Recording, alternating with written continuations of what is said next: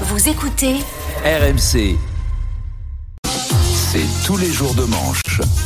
Et à 8h19, c'est l'heure de retrouver Arnaud Demange. Bonjour Arnaud. Bonjour les amis, ça va? C'était bien le week-end? Ouais. C'était bien la galette des rois? Savez qu'on l'a fêté ici. euh, Amélie a eu la fève, Charles a mis la fève pendant des heures.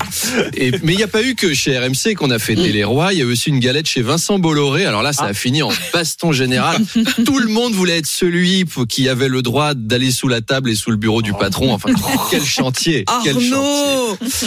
Euh, oui. Oui, ce week-end, Arnaud a été marqué par le retour des Gilets jaunes. Oui, alors avec les températures très printanières, eh bien les gilets jaunes ont refleuri sur les ronds-points. Ils étaient 4700 selon la police et 13 millions selon, le- selon les groupes Facebook des gilets jaunes. Il y a toujours ce petit écart hein, qui est alors 4700 gilets jaunes qui étaient encadrés par 4700 policiers et 4700 journalistes pour l'acte 114. Vous avez vu cette manifestation, c'était l'acte 114. C'est beaucoup hein, ça donne moins envie que les premiers Fast and Furious 114, tu Ouais. te dis ah, Avatar 114, c'est long quoi. Déjà deux, c'est bien. Les Gilets jaunes, c'est un peu la tournée Star 80 maintenant. C'est Herbert Léonard et Willy Pietri.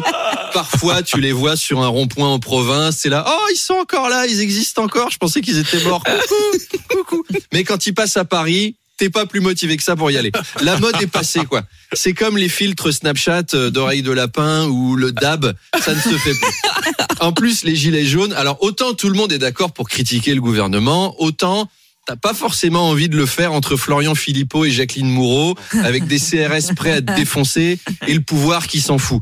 Défiler avec la CGT, maintenant c'est très bien, hein, c'est redevenu une valeur sûre, euh, elle fait chier le gouvernement, et tu ne risques pas de perdre un œil avec un flashball ou de perdre une oreille avec des chansons de Francis Lalanne. Et si la mort nous programme sur son grand ordinateur avec des puces 5G injectées dans nos vaccins. Ouais, calme-toi Francis, prends tes gouttes, prends tes gouttes. Alors parlons de la chasse. Euh, Bérangère Couillard Oui. devrait annoncer. C'est content de me l'avoir fait, fait dire Bah, ce sang. Arnaud. C'est pas moi qui ai fait son nom. Donc Bérangère Couillard devrait annoncer aujourd'hui qu'au lieu d'interdire la chasse le dimanche, on aura une application pour signaler les chasseurs. Oui, donc Couillard, c'est le nom de la secrétaire d'État à l'écologie, hein, c'est pas moi qui l'ai inventé. Hum. Bérangère va donc rencontrer les chasseurs. Une belle rencontre entre Couillard, finalement.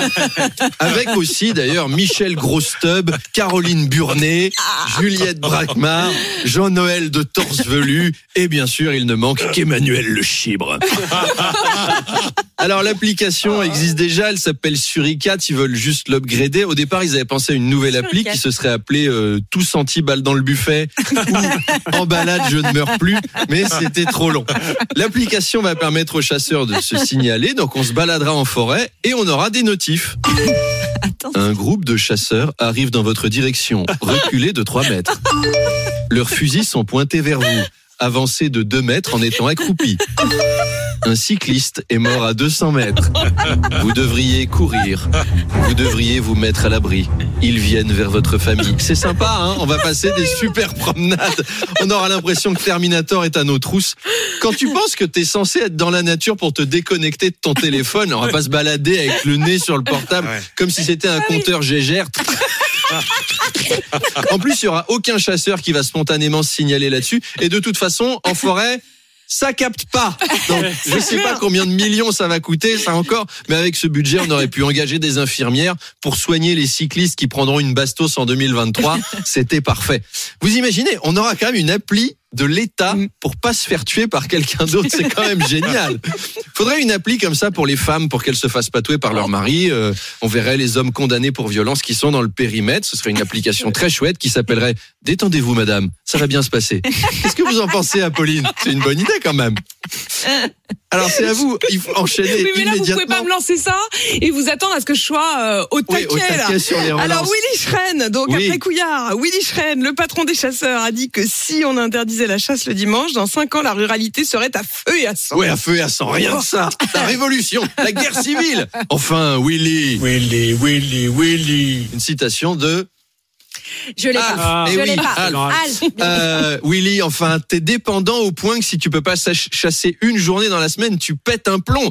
Je sais que certains de nos auditeurs chassent. Bon, voilà, ils aiment la chasse. Mais enfin, enfin, on parle de chasser, pas de prendre du crack. Moi, j'adore les jeux vidéo. Si j'ai pas ma dose de Super Mario du dimanche, je vais pas foutre le feu à mon canapé en faisant comme ça. Alors, d'autres pays l'ont fait, hein, le dimanche sans- sans chasse. C'est dur, hein, Ça va. sans chasse. Le- le- un dimanche chasse, chasse sans sans chasser Voilà. Sans doit chasser sans le dimanche.